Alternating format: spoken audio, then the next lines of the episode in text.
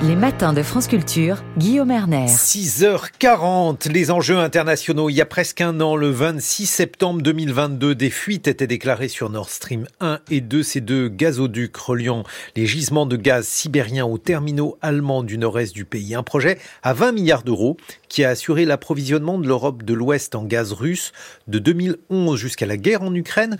Pourquoi les Européens ont-ils accepté un projet les rendant si dépendants au gaz russe et qui a donc pu saboter ces pipelines. Bonjour Marion Van Rontergame. Bonjour. Vous êtes euh, grand reporter et on vous doit un livre passionnant, Le piège Nord Stream, publié aux éditions Les Arènes. Alors il faut tout d'abord euh, nous rappeler l'histoire de ces pipelines. Il y en a deux, donc un et deux. Comment sont passées la création de ces deux gazoducs?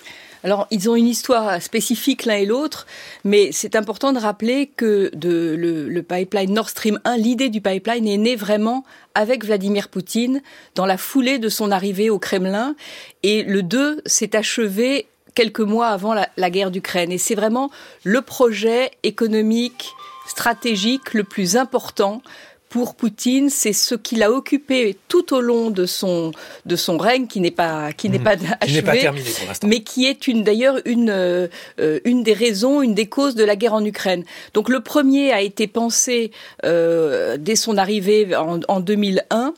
Euh, L'idée de ce pipeline qui traverse donc la mer Baltique depuis la Russie jusqu'à l'Allemagne et qui ensuite se diversifie en, une, en un réseau de gazoducs qui va desservir toute l'Europe a un intérêt, c'est qu'il contourne l'Ukraine. 80% euh, du gaz russe vers l'Europe passait avant par les, les, gazoducs euh, ukrainiens, mhm. c'est-à-dire qui partaient de, de, Sibérie pour arriver vers l'Europe en passant par l'Ukraine. Et l'idée de Poutine, qui avait une stratégie globale dès son arrivée, ça, on n'a pas voulu le voir. Il y a, une, il y a une, une, incapacité occidentale à décrypter vraiment Poutine et un aveuglement collectif à comprendre que la stratégie de Poutine dès le départ, et ça on peut remonter le fil, il l'avait en tête, c'est un nostalgique de l'URSS et des frontières de l'URSS. Et son idée dès le départ, c'était de reconstituer l'empire, l'empire de la Grande Russie ou l'empire de la Grande Union soviétique. Et donc il avait une obsession en particulier sur l'Ukraine. Et donc il voulait se passer pouvoir se passer de ces gazoducs ukrainiens, d'abord parce qu'il il donnait des, des, il finançait l'économie ukrainienne en grande partie, mhm. mais beaucoup plus euh, intelligemment, si je puis dire, de la part de Poutine. C'était, il a compris que c'était pour l'Ukraine une forme de levier de pouvoir, de bouclier stratégique, qu'il avait besoin de l'Ukraine pour desservir ses clients européens, et que ça lui était insupportable cette idée de dépendre de l'Ukraine et, que, et de voir aussi que l'Ukraine était protégée par ces gazoducs dont avaient besoin tous les autres Européens. Et Nord Stream, donc la caractéristique de ce tuyau, de ce double tuyau Nord Stream, quadruple, puisque Nord Stream 1 a deux tuyaux et Nord Stream 2 en a deux aussi, c'est de contourner l'Ukraine en passant directement de la Russie à l'Allemagne. Mais alors, cette somme, euh, le, coût des investissements, 20 milliards d'euros, c'est énorme. Pourquoi une telle somme? Et puis pourquoi avoir accepté de se lancer dans de tels travaux? Ben Justement parce que l'intérêt stratégique prime sur l'intérêt économique. D'abord, il y avait de l'argent à, foison. Euh, la Russie est un paradis d'hydrocarbures. Les gisements de gaz et de pétrole sont, parmi les plus grands du monde. Et donc, euh, la, société qui est le bras le bras droit du Kremlin, le bras armé du Kremlin, Gazprom, qui est un géant énergétique, le plus grand producteur mhm. de pétrole, le plus grand distributeur de pétrole, euh, de, pardon, de gaz euh, au monde, euh, n'en était pas à quelques milliards près. Et Poutine, là encore habilement, a réussi à faire en sorte que dans Nord Stream 1, des sociétés occidentales soient actionnaires. Nord Stream 2 a une histoire un peu plus particulière parce qu'il est né après l'invasion de la Crimée. Et là, le monde qui avait été très conciliant, très complaisant, euh, avec euh, après la guerre en Tchétchénie, après le, la, vassalisation de la Biélorussie, après l'amputation de la Géorgie. En 2014, l'invasion de l'Ukraine, sur lequel on va passé quand même malgré tout assez allègrement, ça gênait aux entournures et donc les sociétés euh, françaises, NJ, euh, allemandes n'ont pas n'ont pas souhaité être actionnaires de Nord Stream 2, mais simplement participer financièrement à la construction. Je rappelle que c'est une erreur gigantesque et, et, une faute stratégique majeure de la part de l'Allemagne, d'Angela Merkel, de son prédécesseur. Vous êtes très dur d'ailleurs dans votre livre Le piège Nord Stream. mais que c'est une erreur collective et que euh, il y avait cette société française NJ qui, qui n'a pas rechigné à, à être dans, dans participer au financement de Nord Stream 2 et même euh, la, le, pouvoir à, insister pour ça. Bon, vous, vous, êtes quand même très dur avec euh, Angela Merkel dans votre livre Le piège Nord Stream publié aux éditions des Arènes, Marion van Rottergem. Et vous dites que c'est euh, ce qui restera probablement comme l'une de ses fautes politiques majeures. Je, je, le disais déjà dans la biographie, sans insister sur ce point de vue, mais je disais Nord Stream sera la tâche des années Merkel. Et, et, et Pourquoi ce... Expliquez-nous. Parce que, euh, justement, on se rend compte à quel point c'est l'incarnation de cette dépendance diabolique de la Russie à l'Allemagne. Alors, en fait, Nord Stream a été euh, les deux, à vrai dire. Les deux, et c'était, c'était la, la, faute, c'est que c'est la Russie qui est dépendante de l'Allemagne qui est dépendante de la Russie. Mais dans l'idée de Merkel, c'était que justement, elle misait sur une interdépendance, et c'était un peu l'erreur de calcul euh, des Allemands et des Européens. C'était de se dire, certes, nous sommes dépendants du gaz russe, mais dans le sens inverse, Poutine est dépendant de nous, donc il ne pourra pas faire la guerre. Et mais, ça ne semble pas tellement être le cas, puisque aujourd'hui l'Allemagne a des difficultés pour sa transition. La Russie, euh, on le sait, les prévisions économiques contre toute attente sont plutôt bonnes. Exactement. Donc c'était un faux calcul, mais surtout le, le, la faute fondamentale, c'est d'imaginer que les intérêts prime sur la passion.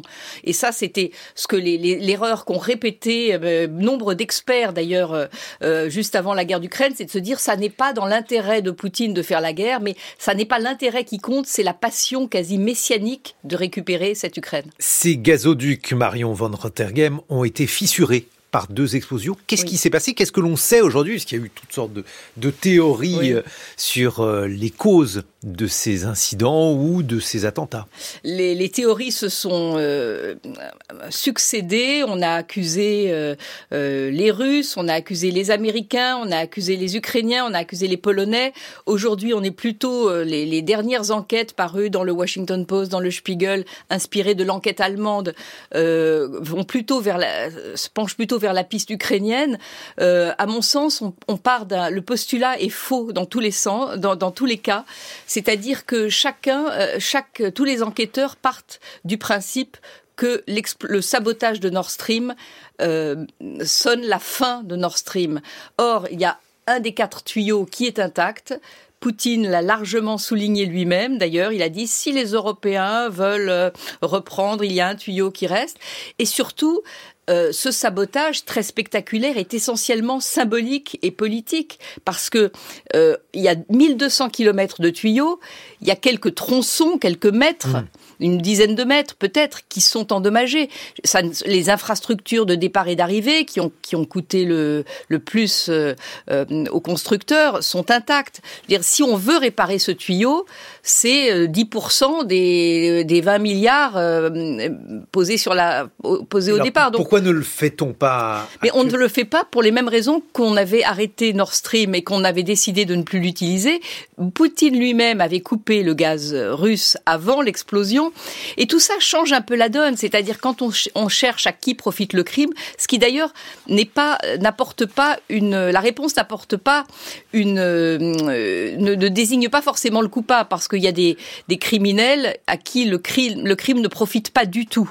Donc euh, ça, n'est pas une question pertinente. Mais euh, surtout, je pense qu'il y a des intérêts passionnels et des intérêts rationnels. Les intérêts passionnels, tout le monde en a. Les, les Ukrainiens ont détesté ce tuyau parce que justement c'était une cause de guerre. Les Polonais aussi, les Baltes aussi. En revanche, l'intérêt rationnel à mon sens, n'est que du côté de la Russie. Je ne dis pas que la Russie a fait exploser le tuyau, et on ne le saura à mon avis jamais. Mais la, seul Poutine est bénéficiaire de l'explosion de ce tuyau parce que ça lui permet de ne pas dédommager les pays destinataires à qui il devait fournir du gaz et quand il avait coupé les vannes. Et par ailleurs, euh, c'est intervenu dans une zone OTAN. Cette, euh, cette zone baltique est une zone OTAN et c'était une manière. Euh, le premier qui s'est senti visé, c'est ce sont les ce sont les, pays alliés de l'OTAN qui ont compris leur vulnérabilité avec l'explosion du tuyau. En attendant, ce gazoduc a fait de l'Allemagne euh, le promoteur de la Russie en Europe, avec des liens très étroits. Gerhard Schröder est le, symbole de tout cela, Marion von Rottergem. Oui, ça, euh, Gerhard Schröder est vraiment, euh, comment dire, s'est complètement vendu à la Russie et il n'a pas fait que se vendre lui-même. Il a, et c'est là ce que je raconte dans le piège de Poutine, c'est à quel point Poutine a vraiment agi en, en, en ancien agent recruteur du KGB. Il a gardé les mêmes méthodes, donc il a désigné des proies, euh, les premiers ministres étant ses proies parfaites, notamment euh, Gerhard Schröder parce que c'était, il était à la tête de cette grande puissance allemande qui était très dépendante du gaz. Il y avait aussi l'arrêt du nucléaire qui est le, péché originel de l'Allemagne vis-à-vis de la dépendance du gaz russe qui a, qui, a, qui a entraîné tout le reste. Il a essayé ensuite avec François Fillon, sachant que la France était moins importante, mais malgré tout c'était un moyen de pénétration en Europe. Et, et, et Schröder était très utile pour Poutine parce que il avait gardé des liens extrêmement forts avec certains ministres d'Angela Merkel sociodémocrates, Sigmar Gabriel à l'économie, Frank-Walter Steinmeier aux affaires étrangères et tous les deux étaient vice-chanceliers. Steinmeier est aujourd'hui le président de l'Allemagne.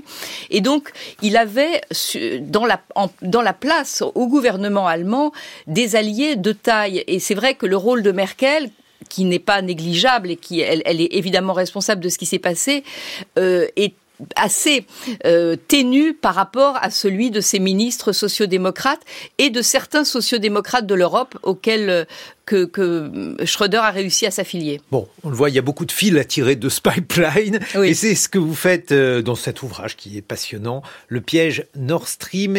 Il est publié aux éditions Les Arènes. Merci Marion Van Rottergem. Dans quelques secondes, on va écouter la science, on va écouter Alexandra Delbo.